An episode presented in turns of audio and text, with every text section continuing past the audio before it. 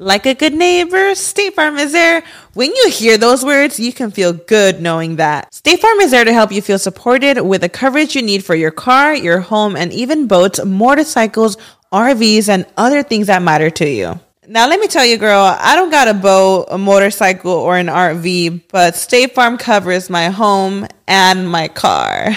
With a State Farm agent, you know someone is there to help protect your future by helping you choose the coverage you need. With so many coverage options, it feels good knowing you can find what fits for you. And you know what? Getting insurance can be so intimidating because you don't know exactly what you need. So having an agent that could help you with each step makes it so much easier. Girl, I feel you on that. So when things get complicated and you need ways to get help, State Farm gives you options there too. Maybe you like to handle things in person or on the phone with your local agent, or you prefer to do it on statefarm.com or on the award winning app. State Farm lets you do things your way. I personally am the type of gal that likes to do things through an app. It just makes it more easier than going in person or hopping on a call. So I love that they have that option available. Girl, I like to use an app too. I'm not trying to pull up in person or, or call because I'm way too, I have too much social anxiety for that. I'm trying to do it on the app. So that's why I'm here with State Farm. And that is why, like a good neighbor, State Farm is there. With everyone fighting for attention, how can your business stand out and connect with customers? Easy. Get Constant Contact. Constant Contact's award winning marketing platform has helped millions of small businesses stand out, stay top of mind, and see big results fast. Constant Contact makes it easy to promote your business with powerful tools like email and SMS marketing, social media posting, and even events management. With Constant Contact, you'll reach new audiences, grow your customer list, and communicate more effectively to sell more, raise more, and fast track growth. Don't know much about marketing? No sweat. Constant Contact's writing assistant tools and automation features help you say the right thing at the right time every time. Plus, you can send with confidence, knowing your emails are actually reaching your customers thanks to Constant Contact's best in class 97% deliverability rate. I'm a small business owner and I believe that this is a great tool for other small business owners. In small businesses, you need to create a team. And if you're starting by yourself, Constant Contact can be the team that you need. Tackle any challenge with Constant Contact's expert live customer support. Plus, everything's backed by the 30 day money back guarantee. So get going and start growing your business today with a free trial at constantcontact.com. Just go to constantcontact.com right now. Constant Contact, helping the small stand tall.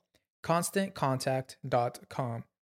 Estás escuchando El Dolop, parte de Sonoro All Things Comedy Network. Este es un podcast bilingüe de historia americana en el que cada semana yo, Eduardo Espinosa, le contaré un suceso histórico estadounidense a mi amigo José Antonio Badía, que no tiene idea de qué va a tratar el tema. Oh boy. El agua con radio funcionó bien hasta que se le cayó la mandíbula. ¿En qué ojo me pongo el parche? Malditos salvajes incultos. Pagaba 25 centavos a los niños de la localidad por cada perro o gato que le llevaran. No, espérate, ¿qué? El parque se hizo consciente, el parque probó la sangre, güey. Ahorita. ¿De qué se va tan? Lo bueno es que nada más te trabas cuando lees, ¿verdad? Sí, sí, sí.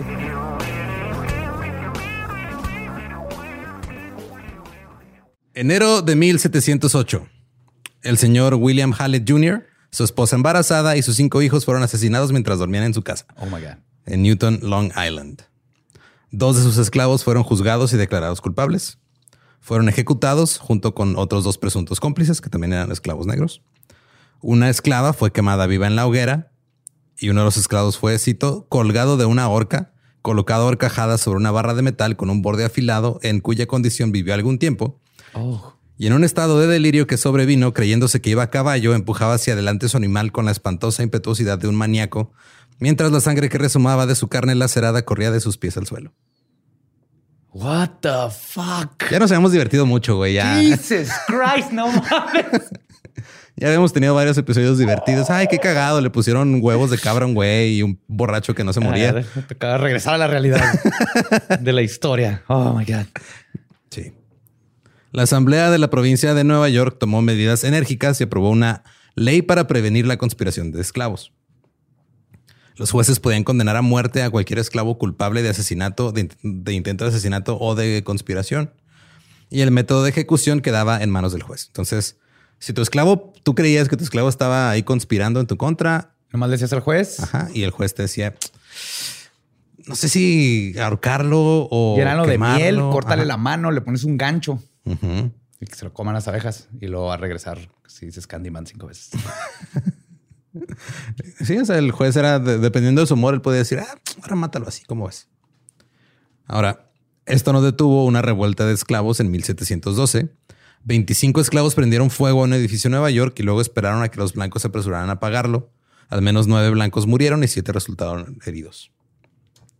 Se enviaron soldados para sofocar la rebelión y los esclavos fueron orillados hasta el bosque. O sea, llegaron así soldados y los fueron persiguiendo y fueron hasta el bosque. Ahí en el bosque los esclavos intentaron sobrevivir sin comida ni agua, ni tenían ropa adecuada para el medio ambiente. Algunos finalmente se rindieron, otros decidieron pegarse un tiro o cortarse la garganta antes de regresar. Oh, wow. Sí, Si, imagínate. si eso no habla de las condiciones precarias, por decirlo de una manera, en que vivían en esos tiempos, no sé qué. Prefiero cortarme la garganta en el bosque que volver. Ajá. Nueva York luego tomó medidas enérgicas contra los esclavos, encarcelando a más de 70 en dos semanas. Algunos de, algunos de ellos ni siquiera eran de Nueva York y estaban fuera de la ciudad cuando los agarraron. O sea, andaban en otro lado y, Es igual que ahorita. Sí. De hecho, creo que es menos que ahorita. y 21 esclavos fueron ejecutados bajo la nueva ley. El gobernador escribió, cito, algunos fueron quemados, otros ahorcados, uno se rompió en la rueda, otro colgado vivo encadenado en el pueblo, por lo que se ha infligido el castigo más ejemplar que se puede imaginar. What? O sea, Sí, pues tenían es- variedad, güey. un ejemplo ahí, sí. tenían métodos de tortura medievales diferentes que querían probar, los acaban de comprar, güey. Pasa el padre, aviente la pelota. Si le pega al círculo, el esclavo cae en agua con pirañas. Sí, básicamente. Es que Lo tomaban como juegos de feria, güey. Pero el gobernador impidió que mataran a muchos de los 70 que habían eh, atrapado, ya que estaba convencido de que no habían hecho nada malo. Y la revuelta de 1712 tuvo consecuencias a largo plazo. Llevó a Pensilvania a dificultar la importación de esclavos y a Massachusetts a prohibirlos. Pero Nueva York tenía otro enfoque, otra manera de lidiar con las cosas. Le prohibió a los esclavos obtener educación. What? Porque, cito, sería un medio para hacer que un esclavo sea más astuto y más apto para la maldad. Entonces, sea, el- la, la técnica de las mujeres ahora se la aplicaron a los esclavos. aparte, si te fijas, están insinuando que ellos que sí tienen educación son más astutos y aptos para la maldad. Entonces, la maldad es un comportamiento aprendido según su lógica que Sí, sí, se, se aprende en los libros y en la primaria. La Asamblea Estatal aprobó una ley que requería que cualquiera que liberara a un esclavo pagara una fianza de 200 dólares, de 1700, que son un chingo, garantizando que el liberto nunca se convertiría en un alborotador. O sea, tienes que tener un aval, güey, de libertad. Sí, sí, sí. Oiga, acá este, pues su mayordomo se robó las manzanas de mi jardín, compa. ¿Qué pedo? No, este, pues que yo nomás le firmé, o sea, me caía bien. A mí nunca me robó nada. Tal vez La de ver es que lo dejó leer, ¿va? Es- Ah, pendejo. No, no, no, no ande dejando esos textos. Esas letras son peligrosas. A los esclavos eh, recién liberados no se les permitía poseer propiedades. Entonces jamás podías tener tu propio terreno y te empezar. O sea, tenías que buscar trabajo para alguien más o rentar. Era un desmadre. Pero vendrían más rebeliones. En la década de 1730 estallaron los levantamientos de esclavos. Una rebelión en Carolina del Sur provocó la muerte de 25 personas blancas. Luego, en 1740, se difundieron rumores por Nueva York de que los esclavos tenían planes de asesinar a sus amos, envenenando el suministro de agua. Así que los neoyorquinos empezaron a comprar agua de vendedores ambulantes. No me digas que todo esto nos va a llevar a por qué tomamos agua de botellas en plástico. No, eso nada más es por pues, porque podemos. Sí. Si es de ah, me sirvo agua del grifo o destruyo un poquito más el medio ambiente. Medio ambiente. Sí, ok. No, aquí fue más bien este. eh, de aquí agarraron la historia de del Scarecrow de Batman. güey. Ajá, sí es lo que estaba pensando. Creí que ibas a decir que el New York este, introdujo un Batman. En 1741, una, eh, Nueva York tiene una población de 12 mil personas. 2 mil de esos eran esclavos. En ese tiempo, Inglaterra estaba peleando con España y había rumores de complots de esclavos por todas partes. Y para empeorar las cosas, el invierno del 1740 al 41 fue especialmente duro. El pan era de, difícil de conseguir, casi no había comida, era cara y la miseria estaba en todas partes. Y la gente comenzó a expresar su descontento con el gobierno. Todos estaban tensos y preocupados. Y en febrero de 1741, alguien irrumpió en la tabaquería de Robert Hogg y robó artículos, incluidas varias monedas de plata.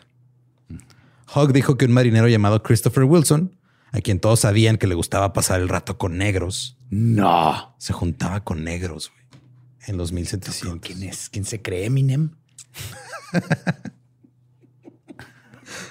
Se dijo que se dijo que este Wilson, que convivía con, con afrodescendientes, había visto a la señora Hogg contando monedas. Entonces dijeron, ah, este güey vio a la esposa de Hogg contando monedas y Se le pidió. junta con negros. Ajá, entonces- Maten a los negros. Ajá. Entonces, por lo tanto, le dijo a algún negro que se las robara. Porque eso hace nada más. Y porque él no se las puede robar. Así es.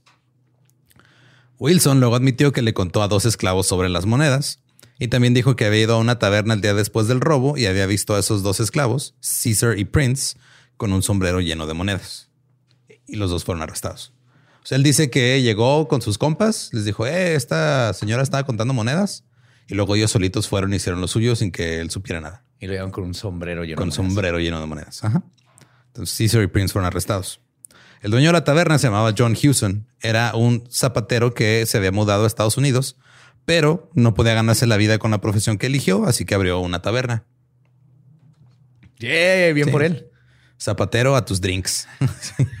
Su taberna era el lugar donde pasaban negros, marineros, prostitutas y otras personas sucias, según la sociedad de ese entonces.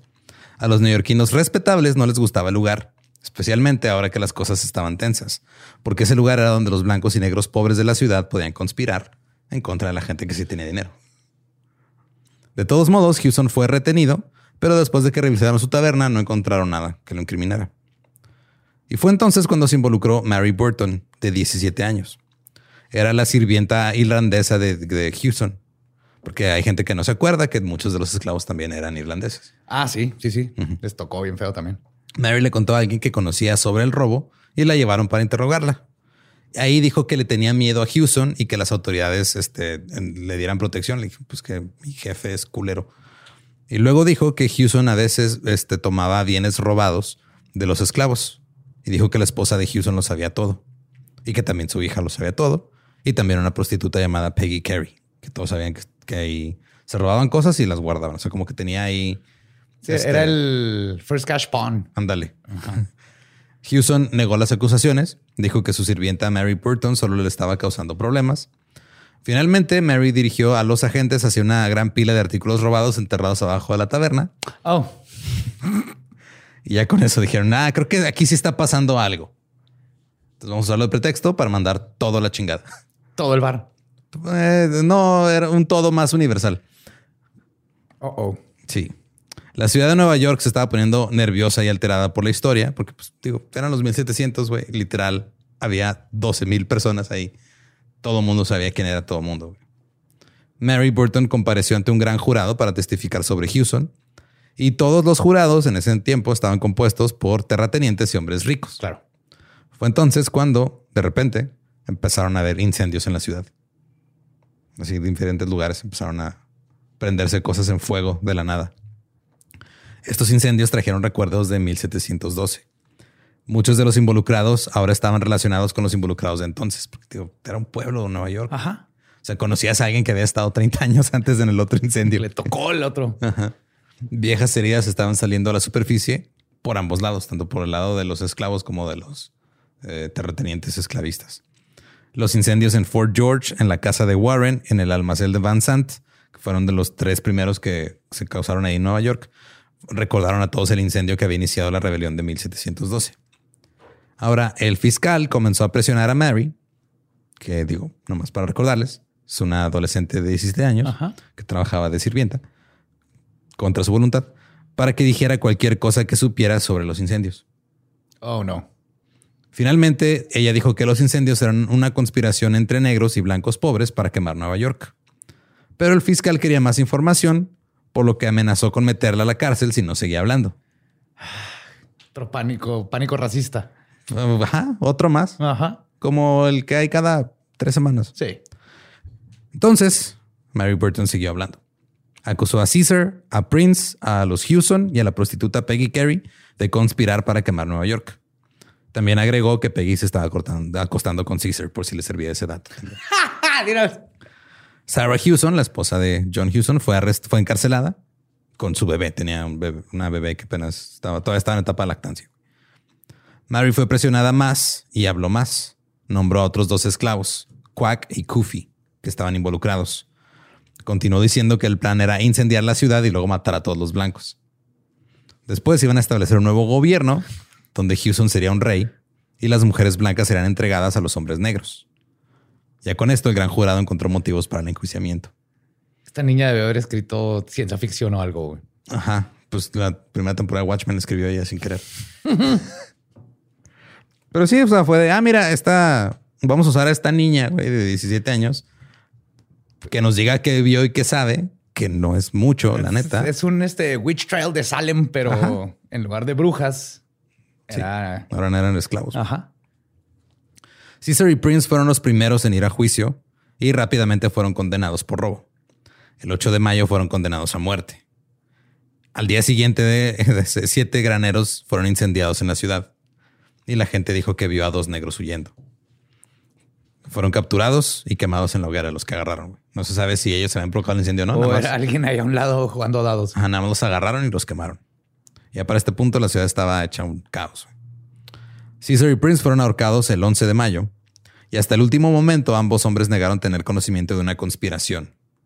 Debido a su supuesta terquedad, el cuerpo de Caesar fue colgado en cadenas para exhibición pública. Es que le estaba insistiendo demasiado que era inocente, que teníamos No, que hacer. ¿Qué le pasa? ¿Qué le pasa? Tenemos que convertirlo en un ejemplo. Ahí Anda la gente diciendo que es inocente y eso no está bien. Ellos velos, ellos no son inocentes. Por eso les damos trabajo contra su voluntad. Exactamente. Aparte, la otra vez lo vi leer un letrero que dice que sabe leer. Está educado. Sí, es no, peligroso. terrible. El 6 de abril ocurrió otro incendio en el almacén de Phillips. Esta vez se detectó justo cuando comenzó y se dijo que Kufi fue visto huyendo. Varios vigilantes vagaban por la ciudad atacando a cualquier hombre negro lo suficientemente desafortunado como para nada más estar allá afuera en la calle. Entonces nada más andaban ahí, agarraban a golpes al primero que se encontraran y estaban haciendo justicia, según ellos.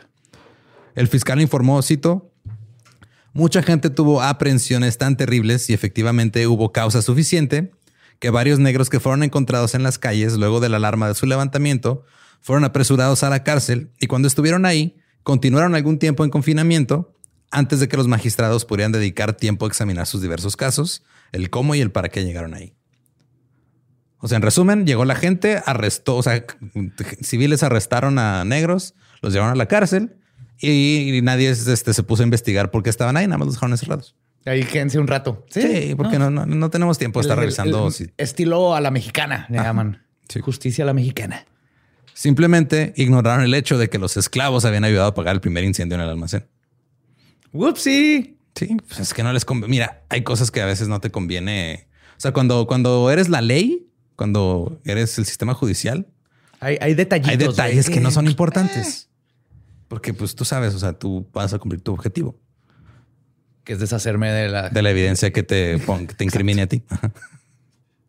No es cuidar la, la paz. No, no, no. Pero tal vez hubo una razón por la que estos decidieron ignorar como que este punto tan importante de, güey, ellos tiraron paro para apagar el incendio. No fue culpa de ellos. Era porque, te digo, todo el mundo estaba muy tenso. Eran este, los... Era el aniversario de, lo que, o sea, de los días en los que se planearon revueltas de 1712. O sea, estaban como en la misma época más o menos. Y estos incendios atacaron propiedades de los miembros más destacados del partido judicial. Así que las autoridades ordenaron a la milicia que vigilara la ciudad. Todas las noches durante los siguientes tres meses, 25 hombres patrullaban desde el anochecer hasta el amanecer. Todo porque dijeron, ah, pues es que como estos fuegos quemaron pues, cosas de la gente que me paga mi sueldo, güey. Hay que cuidárselas. Hay que cuidárselas. El esclavo Quack estaba siendo interrogado. Era uno de los esclavos que Mary había visto, según ella, involucrado en la conspiración. Y dijo que se le había oído cantar una canción. Ajá. Que la canción Fuck decía... the police. Fuck the police. Prácticamente, güey. Así. Era un chant que decía fuego, fuego, chamuscar, chamuscar, poco a poco, maldita sea. eh, eso no rima y no me la creería. Así de, a ver, niña, no, no, no. Ese hombre es melódico. Quack dijo que esta canción trataba sobre una reciente victoria naval del almirante Vernon en la guerra. Yo de eso estaba cantando, no tenía nada que ver con el incendio. Fue puesto en libertad pese a que el fiscal no le creyó nada. El fiscal estaba seguro que los esclavos de la ciudad estaban tratando de iniciar algo debido a la rebelión de 1712 y tomó la canción de Quack como un ejemplo de que los esclavos estaban regocijando con los incendios. Aun cuando no fueran ellos, dijo, esto les da gusto que se queme todo. Entonces, tal, no sé si será porque llevamos este, años y años y años tratándolos como no personas. No, no, no, es la música. La música hace que la gente haga cosas malas. Así es cierto, por andar cantando ahí cosas. También estaba muy obsesionado con la supuesta risa que se dijo que soltó Quack después de terminar de cantar. O sea, como que el güey dijo, no, ese güey se rió después de que cantó eso. Obviamente tuvo que ver algo y yo voy a encargarme de que esto termine mal para él. El sábado 11 de abril se reunió el Consejo Común y el fiscal presentó su caso. El Consejo ofreció una recompensa de 100 dólares a cualquiera que revelara quiénes eran los hombres.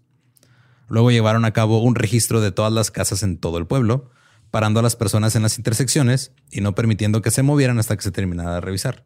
O sea, tú no estabas en tu casa, de repente te veían, te, como orden marcial. te, te interceptaban, revisaban tu casa, le veían si te dejaban entrar o no. Esperaron encontrar cualquier cosa, güey. Un extraño sospechoso, algo, algo, una evidencia de conspiración, bienes robados, pero no encontraron nada. Dos esclavos fueron arrestados por tener bienes inapropiados e impropios de su condición de esclavos. What? Sí, o sea, tenían un tocadiscos o algo, tenían algo que ellos como esclavos no deberían tener acceso a. No sé, Jordan, ah, nuevecito. no sé, medicamentos o agua, derechos. Algo tenían, güey, que en ese tiempo no les correspondía tener según sus dueños y los arrestaron por eso. Ay, güey. O sea, pudo haber sido una pinche manzana o pudo haber sido ropa, un reloj de bolsillo o algo. Lo que sea. Quack y Kufi fueron arrestados y pronto llevados a juicio. Fueron procesados por separado por cargos de conspiración e incendio provocado.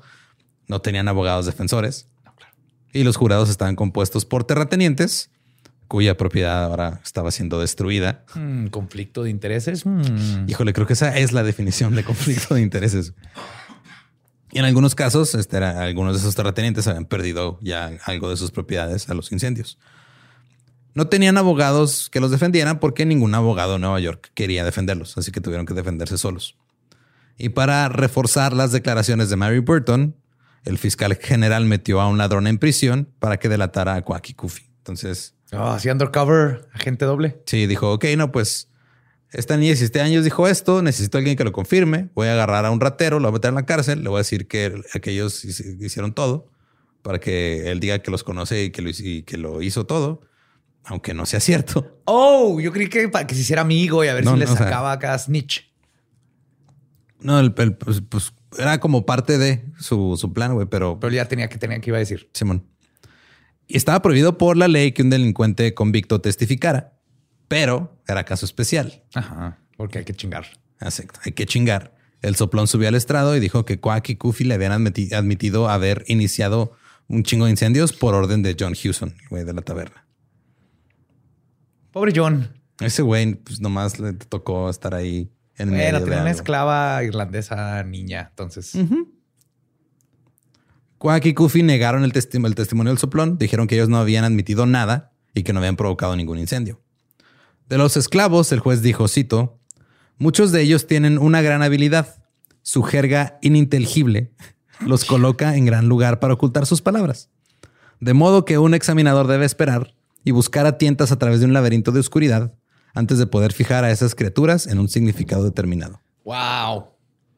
Así no cuente manera de decir soy un racista y odio a estas personas. Sí, güey, cabrón. O sea, es al grado de que decían, ah, no es que ellos hablan con sus palabras que no entendemos y porque pues, Y se, güey, se mega mamó un juez diciendo, no, no, o sea, es que así son estas criaturas, güey.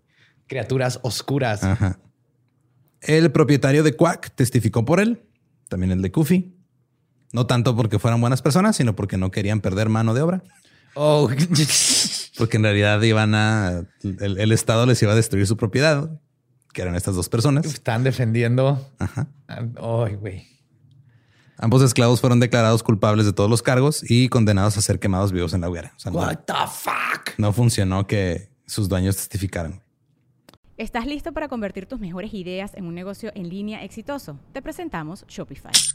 Tal vez no lo sabías, pero nuestro podcast More Than Mamis es un negocio y lo empezamos por supuesto para desahogarnos y hablar sobre la maternidad, no para convertirnos en expertas de ventas y del e-commerce. Así que sí, necesitábamos ayuda para vender nuestro merch y poner en marcha nuestra tienda. ¿Y cómo suena con Shopify?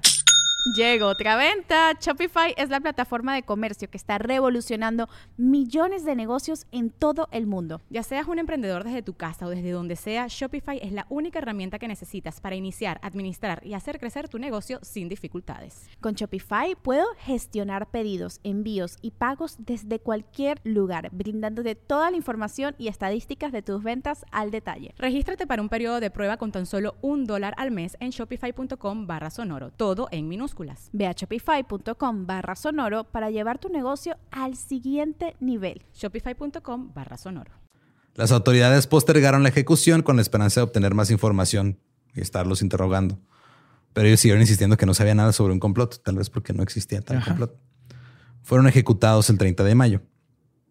El juez escribió, cito, hacia las 3 de la tarde los criminales fueron llevados a la hoguera, rodeados de montones de leña listos para prender fuego, lo que la gente estaba muy impaciente por hacer, elevándose su resentimiento al extremo contra ellos, y no es de extrañarse. Es que. oh boy. Definitivamente esa es la forma de empezar este episodio. Holy. Sí, o sea, ellos estaban justi- autojustificándose bien cabrón de no, claro, es que ellos se lo buscaron. Si están ahí es porque ellos se lo buscaron. Eso es lo que pensaban ellos. Las autoridades hicieron un último intento por obtener información. Los separaron, les dijeron al uno que el otro había confesado. Y que si salvarían si, decían la verdad, güey. Que no es la verdad, es No. lo que quiero escuchar. Claro. Ambos se dieron y nombraron a Houston como el tipo que hizo todo el plan. Como ya los habían acusado de eso, dijeron, no, pues sí, sí fue Houston. Pero cuando el alguacil trató de llevarlos de vuelta a la cárcel, la multitud que se había reunido se volvió loca. O sea, porque dijeron, ah, ok, vamos a llevárnoslos a la cárcel en lo que vemos qué pedo y todavía no los vamos a matar. No, la gente sí, yo compré mi boleto. yo Sí, la vine a ver a dos personas quemarse vivas. Ajá, por lo tanto, los dos hombres fueron puestos en estacas y quemados vivos. Oh, Porque pues eso, eso quería ver la gente. No puedes dejar al- a la gente sin lo que quería ver. ¿Te imaginas? Sí, sí, es como, ¿Te imaginas no quemar a dos personas nomás porque la gente quiere ver a dos personas muriendo como ir al Corona y luego nos sale Café Tacuba. Ajá, es terrible. Los Houston y Peggy Carey fueron los siguientes en juicio. Y aunque las confesiones de Quack y Kufi claramente solo se hicieron para ellos tratar de salvar sus vidas, hubo testigos que confirmaron sus últimas declaraciones. O sea, hubo gente que dijo, ah, sí, yo estuve ahí cuando ese güey que quemamos dijo que tú había sido el, el que planeó todo. Y ya con eso fue testimonio suficiente. Y oí que el güey dijo, Ajá. que el güey dijo, ok, Así ajá. es. Sistema judicial. Y ahora esto estaba permitido a pesar de que la ley prohibía a los esclavos testificar contra los blancos. What? Entonces este güey se hubiera salvado, Houston, porque pues, él era blanco. Entonces él era dueño de Pero ya esclavos. había un blanco que oyó Ajá. a un esclavo decir que el otro blanco y ya es legal. Entonces nada más estaban viendo de qué manera sacarle la vuelta a todo, güey. Ajá. A sus propias leyes. Si no fuera por nuestras mismas pinches leyes que hicimos, maldita sea. Y también eh, todo esto fue admitido en corte a pesar de que los rumores estaban prohibidos en la corte. O sea, no es como que puedes decir, ah, yo escuché qué tal dijo, porque pues no es... Sí, mi, ab- mi abuelita dijo que te duermes con el pelo mojado, te mueres. te mueres. Eso se murió mi esposa, se lo juro, oficial. el hacha se le cayó después. Eh, desafortunadamente nadie tenía un abogado defensor porque ningún abogado defensor quería ayudar al caso. Así que no hubo objeciones. Ups. El soplón fue traído de vuelta. Esta vez juró que la señora Houston y que Peggy Carey le habían confesado su culpabilidad también a él en la cárcel. ¿A qué hora se metió en la cárcel de mujeres? Pues los- no sé, o sea, las metieron a la misma. Digo, no, no había cárcel de mujeres. Nomás estaba la cárcel. Pero entonces, ah, los tenían que tener en diferentes celdas. El punto es que no sé. Mira, lo dudo, güey. O sea, todo, todo, todo, sí. no creo que en este punto haya habido condiciones. Digo, si ahorita no hay condiciones carcelarias óptimas para vivir como Buen seres punto. humanos. ¿Te imaginas ay, en ese tiempo, güey? Mary regresó y contó su historia sobre el plan de quemar la ciudad y de repartirse a las mujeres blancas. Dijo, no, es que yo había escuchado este plan y la madre. Y esta fue la declaración final que le hizo el fiscal al jurado. Cito, Caballeros, ese Houston aparecerá ante ustedes. El asesino y despiadado, el infame Houston. Este es el hombre, es el gran incendiario, ese rebelde contra Dios, su rey y su patria. Ese diablo encarnado y principal agente del viejo Abaddon del abismo infernal y Gerion de las tinieblas. ¡Ay, güey! Quiero ese título, güey. y todo eso sí era este, admitido en la corte. ¿Ah, sí? Decirle Abadón y... Claro que sí, güey. Hijo de Satanás, el anticristo. No, hombre. Pero está, ahorita vamos a llegar a una parte más curiosa de eso. Los Houston y Peggy Carey fueron declarados culpables. Fueron colgados una semana después. El cuerpo de John Houston se exhibió encadenado junto al de César. Sarah Houston, la hija, fue encerrada en un calabozo para que pensara bien las cosas y revelara la verdad en algún momento. Oh, God. Así como el vete a tu cuarto. Ajá, vete a tu cuarto. ese calabozo es tu nuevo cuarto. Continuaron los enjuiciamientos contra los negros. El 20 de junio, el gobernador de Nueva York dijo, cito, si alguna vez se supiera la verdad, es que no hay muchos negros inocentes. Y se cree que algunos negros del condado son cómplices y actuarían en la conspiración nada más por ser negros. Es que los negros son si ven a uno brincar y tirarse un edificio, ahí van todos. Claro. van todos, son como adolescentes. Esa es la definición de prejuicio. Pero si alguien quiere, si alguna vez se pregunta qué significa prejuicio, eso es prejuicio, literal. Eso es decir, ay, no, es que nada más me entero que una persona es negra y ya no quiero hablarle. Eso es prejuicio, güey. Literal. O lo que sea. O sea, no nada más es, aplican raza, aplican muchas cosas. Pero justo es que sí me parece luego increíble que la gente no se dé cuenta de lo prejuiciada que está, güey. Mary Burton, como es de costumbre, dio un paso al frente, otra vez se puso a, este, a testificar. A medida que avanzaban los juicios, su palabra se convirtió en oro, básicamente, y sus acusaciones se hicieron cada vez más grandes. Ahora estaba incriminando tanto a blancos como a negros. Y había Sí. No, y luego vi a la reina de Inglaterra, mandó matar a Lady D. y valió verga, ¿no? El, este Oswald, luego era JFK. ¿Y qué más quieren que les diga? Yo me hice todo, tú pregúntame. Sí, tengo 17 años y acceso a internet que no existe todavía. tengo acceso, hay unos grupos de Facebook donde hago mis, propias investigaciones para sacar mis conclusiones. Estoy en un grupo de WhatsApp donde me han mandado información que la gente no quiere que vean. ¿eh? O sea, es información oculta. El gobierno les está ocultando muchas cosas. Ahí vienen los memes que lo comprueban. sí. Yo todavía no sé cómo le hace mi mamá, por ejemplo, para meter los memes en una videocasetera, güey. ¿Por qué están tan jodidos cuando te los mandan? Parece que los metieron en una videocasetera y los regrabaron. Se van degradando. Ahora, este, los interrogatorios estaban ocurriendo por todas partes.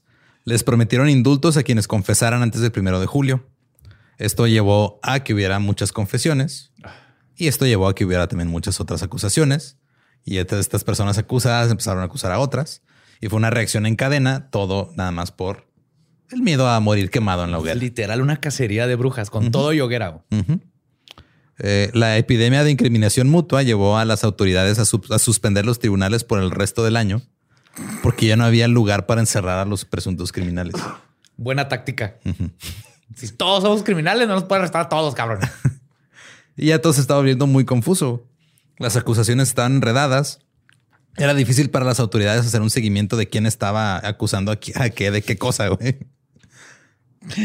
Imagínate, no, es que entonces tú quemaste eso o tú llegaste y estaba quemado o... No, mira, yo llegué y lo ya estaba quemado, pero luego el Johnson se robó unas este, llantas de carreta Ajá. y luego oí que el Pennywinkle Ajá. quemó la iglesia. ¿Con las llantas de carreta? No, las llantas de cabeza fue el Johnson. La cabeza de la llanta, lo que estuvo pensando usted, eso fue Mary Louise Parker. Ok, ¿y tú de dónde eres? De Michigan, mucho gusto. Acabas de llegar? pasada, sí. Ah, ok, gracias. Estas direcciones para sí, Ohio, voy a Ohio. Pero quédense con el testimonio.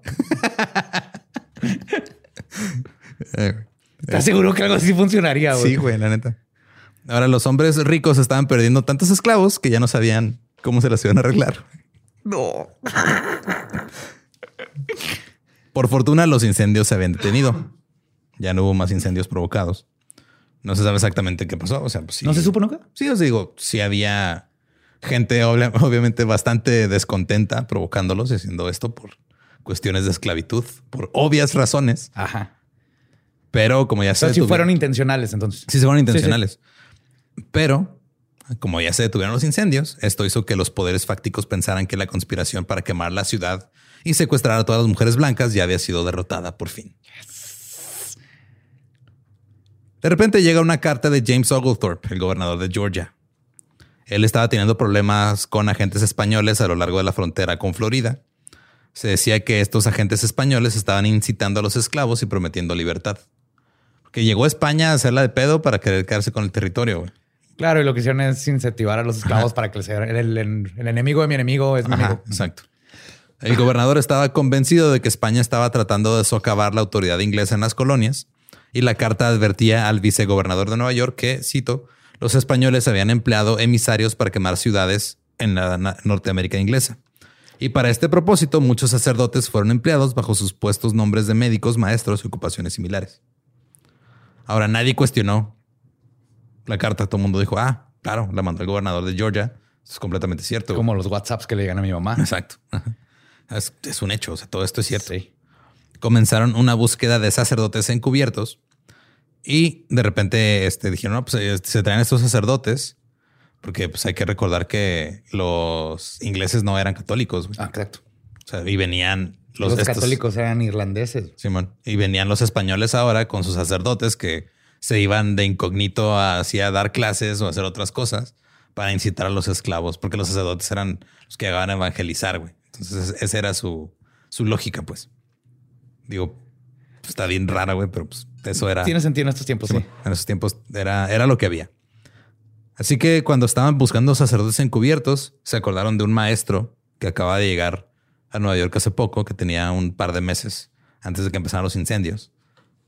Se llamaba John Uri. Además sabía latín y le gustaba hablar de teología. Y luego Mary Burton, que no había dicho absolutamente nada sobre John Uri antes, dijo que él era el verdadero poder detrás de la conspiración de los esclavos. Oh God, pinche Mary. Oh. O sea, si le hubieran puesto atención en su casa, bueno, no se puede porque era esclava. También no la puedo culpar tanto. No, o sea, es que o sea, a los que tenemos que culpar aquí son a las autoridades que estaban usando el testimonio de, o sea, que usaron de No pretexto cuestionaron a una niña de 12 años. de 17, 17 güey. años. y que le dijeron, ah, esto me conviene que diga, este, ok, me sirve. Y ahora fue el sacerdote. Uri fue arrestado, fue llevado a juicio, otra vez sin abogado defensor. El fiscal fue detrás de su religión católica primero, llamándola una religión asesina y papista en la que no era solo lícito, sino meritorio matar y destruir a todos los que difieren en opinión de ellos. He's not wrong. ¿No? no, no está equivocado. ¿No? Pues, eh, Las cruzadas. Ok. Ajá. Y muchas otras Sí, cosas. Muchas, muchas. Este, o sea, ¿quién, quién empezó con lo de las brujas? güey? Estos güeyes están copiando las técnicas a la iglesia. Dijo que los católicos tenían muchos, cito, trucos de malabares con sus hocus pocus, maldita religión. Sí se cree que Hocus Pocus viene de que malinterpretaban, no me acuerdo qué palabra en latín de la misa, güey. Ok. Como Hoculus Pocoti o algo así. Ves que antes las misas eran en latín y la gente empezó a decir Hocus Pocus. Ajá, ya de ahí salió. Ajá. Ese se hizo el slang aparte. Ajá. Pero todo se redujo nuevamente al testimonio de Mary de 17 años. Mary dijo que Uri había pospuesto quemar la iglesia inglesa una vez porque no había suficiente gente en el templo. Entonces ella dijo, no, este buena vez iba a quemar la iglesia, pero dijo, no, hay muy poquita gente. Que así funciona como, como tienda de café. Se quema una taza al otro, igual con la religión.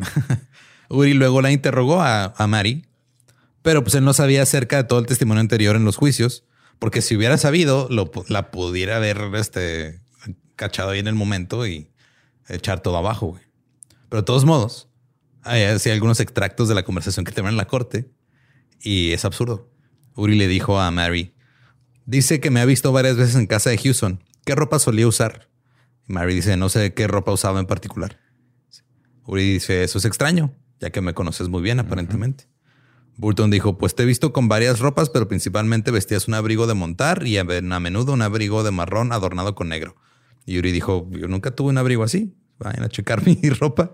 Y en esos tiempos sí estaba. Ajá, era, tenías un abrigo Ajá. o dos y un Ya. traje y ya. Entonces así, o sea, hay toda una parte en el juicio donde nomás está, pues básicamente evidenciando la de que no sabe de qué está hablando y que nada más está este, mintiendo porque la están presionando que diga más cosas porque si no la van a dejar en la cárcel para siempre, güey, si no es que la matan. Oh, God. Y así se llevó a Este cabo. Law and Order está, acá- está intenso. Ajá, así se llevó a cabo el juicio. Sí, Law and Order este, 1700 sería un buen spin-off. Estaría muy bueno. Se presentaron dos testigos más. Uno era un tipo que había sido implicado por Mary. Se le concedió el perdón por testificar.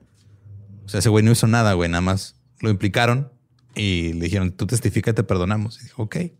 Y le añadió leña al fuego de declaraciones falsas. El otro testigo fue la joven Sarah Hewson, a quien se le permitió salir de su calabozo para testificar. Vivieron un calabozo. Sí. Ella dijo que había visto a Uri haciendo un anillo con tiza en el suelo, hizo que los negros se pararan y metieran el pie izquierdo y les juró con una cruz en la mano quemar y destruir el pueblo para y este que degollaran a sus amos y sus amas. ¿Quién les está dando ácido a estas personas? Eh, no sé, no, no es ácido, es, es literal prejuicio y racismo, así funciona, güey. Pero qué anillo en el pi- pie izquierdo. Sí, o sea, hizo, no, hizo sí, Sí, es- como es un, un- un un aro, círculo, ajá. ajá. Eso que todos metían el pie izquierdo, hacían hockey pokey y luego mataron a sus amos. El gobierno ya con esto tenía ganado el caso. güey. Trajeron testigos que eh, de- decían, no, es que en, en realidad este, él estaba haciendo tal cosa. O sea, él, él, él decía, no, yo ese día estuve en una taberna y llegaban testigos y decían, no, no, él andaba ya incitando a los esclavos. Ya los tenía todos así este, emocionados y querían, los tenía con una locura sedienta de sangre y ya que estaban listos para quemar. No es cierto que estaba ahí en la taberna tomándose un whisky. Y ganaba el otro. Ganaba el otro. Fue condenado el 29 de agosto de 1741. Pronunció un discurso afirmando su inocencia y perdonando a sus, a sus fiscales. Y luego fue ahorcado. John Uri fue el último hombre ejecutado como parte de esta conspiración criminal para incendiar Nueva York y tener relaciones sexuales con mujeres blancas.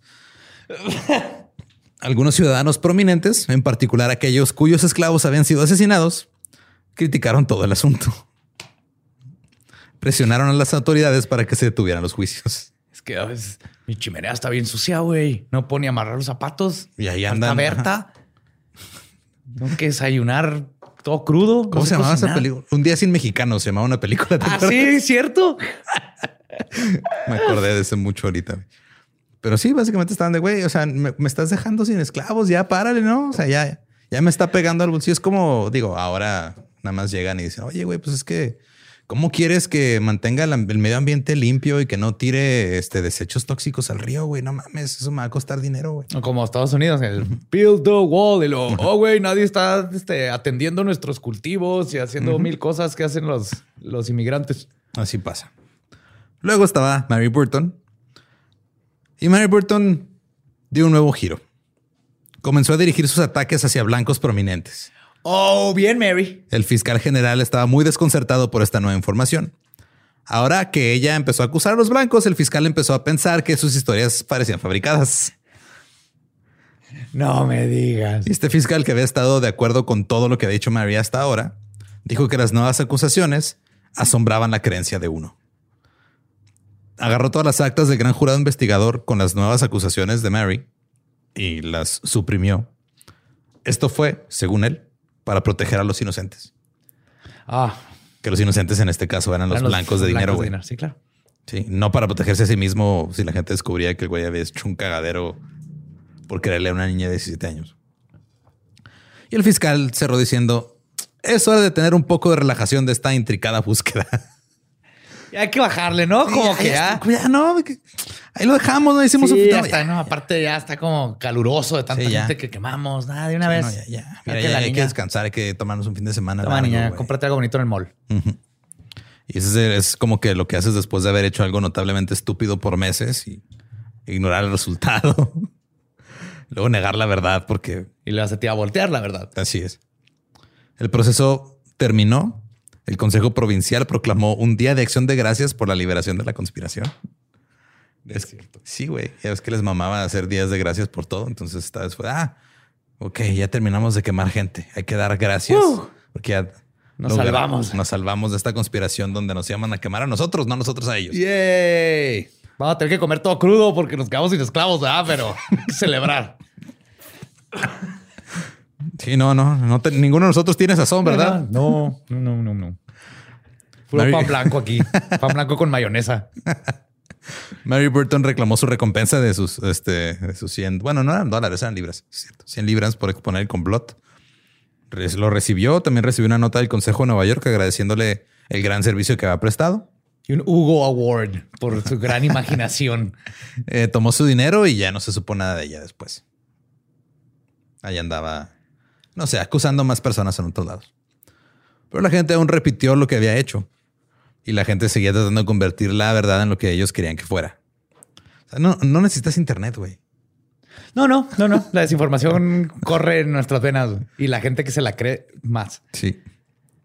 Pero el fiscal también escribió un libro de- de- en, en 1744 llamada La conspiración de Nueva York o la historia de la conspiración negra.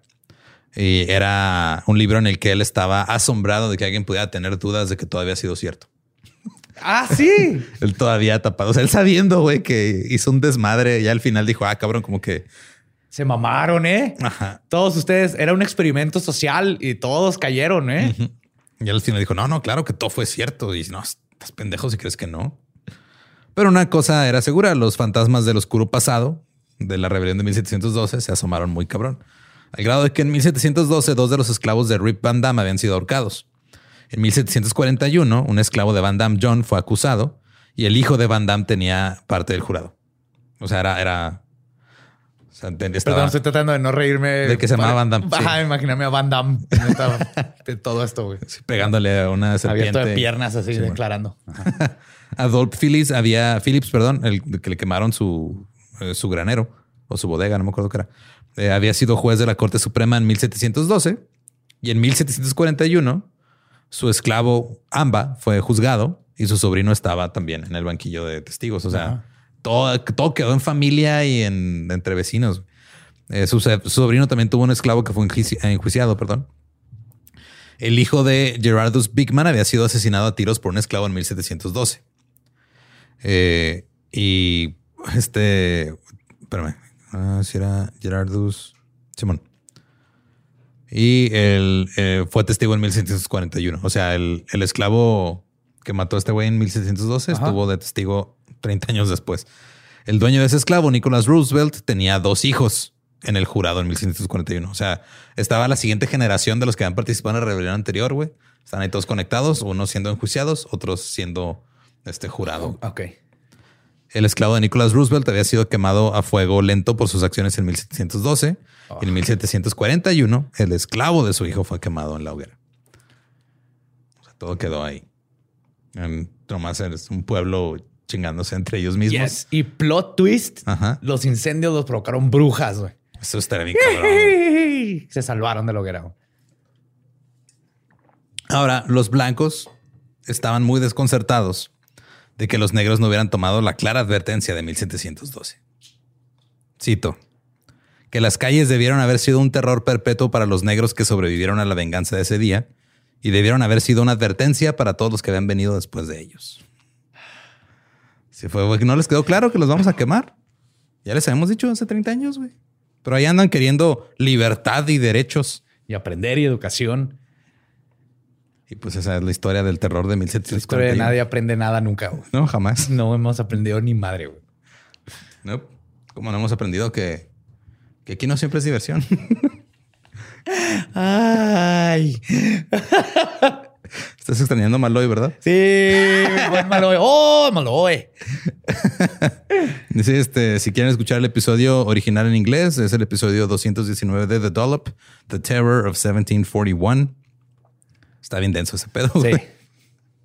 Nada más nos, nos enseña un, un pequeño, este, ahí, es un pequeño retrato, perdón, de, de cómo estaban las cosas hace 300 años y de que no hemos avanzado tanto como no ha cambiado casi en absolutamente. Fuera de ya no quemamos a gente en las calles. Ah, no, ahora los encerramos en la cárcel por 30 años, Ajá. nomás porque sí.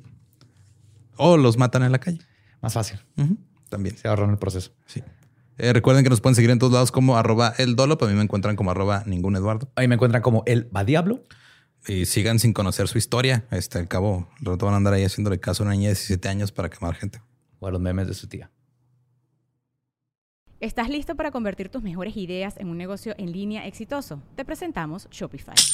Tal vez no lo sabías, pero nuestro podcast More Than Mamis es un negocio y lo empezamos por supuesto para desahogarnos y hablar sobre la maternidad, no para convertirnos en expertas de ventas y del e-commerce. Así que sí, necesitábamos ayuda para vender nuestro merch y poner en marcha nuestra tienda. ¿Y cómo suena con Shopify? Llegó otra venta. Shopify es la plataforma de comercio que está revolucionando millones de negocios en todo el mundo. Ya seas un emprendedor desde tu casa o desde donde sea, Shopify es la única herramienta que necesitas para iniciar, administrar y hacer crecer tu negocio sin dificultades. Con Shopify puedo gestionar pedidos, envíos y pagos desde cualquier lugar, brindándote toda la información y estadísticas de tus ventas al detalle. Regístrate para un periodo de prueba con tan solo un dólar al mes en shopify.com barra sonoro, todo en minúsculas. Ve a shopify.com barra sonoro para llevar tu negocio al siguiente nivel. Shopify.com barra sonoro. ¿Estás listo para convertir tus mejores ideas en un negocio en línea exitoso? Te presentamos Shopify. Tal vez no lo sabías, pero nuestro podcast More Than Mamis es un negocio y lo empezamos por supuesto para desahogarnos y hablar sobre la maternidad, no para convertirnos en expertas de ventas y del e-commerce. Así que sí, necesitábamos ayuda para vender nuestro merch y poner en marcha nuestra tienda. ¿Y cómo suena con Shopify? Llegó otra venta. Shopify es la plataforma de comercio que está revolucionando millones de negocios en todo el mundo. Ya seas un emprendedor desde tu casa o desde donde sea, Shopify es la única herramienta que necesitas para iniciar, administrar y hacer crecer tu negocio sin dificultades. Con Shopify puedo gestionar pedidos, envíos y pagos desde cualquier lugar, brindándote toda la información y estadísticas de tus ventas al detalle. Regístrate para un periodo de prueba con tan solo un dólar al mes en shopify.com barra sonoro, todo en minúsculas. Ve a shopify.com barra sonoro para llevar tu negocio al siguiente nivel. Shopify.com barra sonoro. With the Lucky Land slots, you can get lucky just about anywhere. This is your captain speaking. Uh, we've got clear runway and the weather's fine, but we're just going to circle up here a while and uh, get lucky. No, no, nothing like that. It's just these cash prizes add up quick. So I suggest you sit back, keep your tray table upright, and start getting lucky. Play for free at LuckyLandSlots.com. Are you feeling lucky? No purchase necessary. Void where prohibited by law. 18 plus terms and conditions apply. See website for details.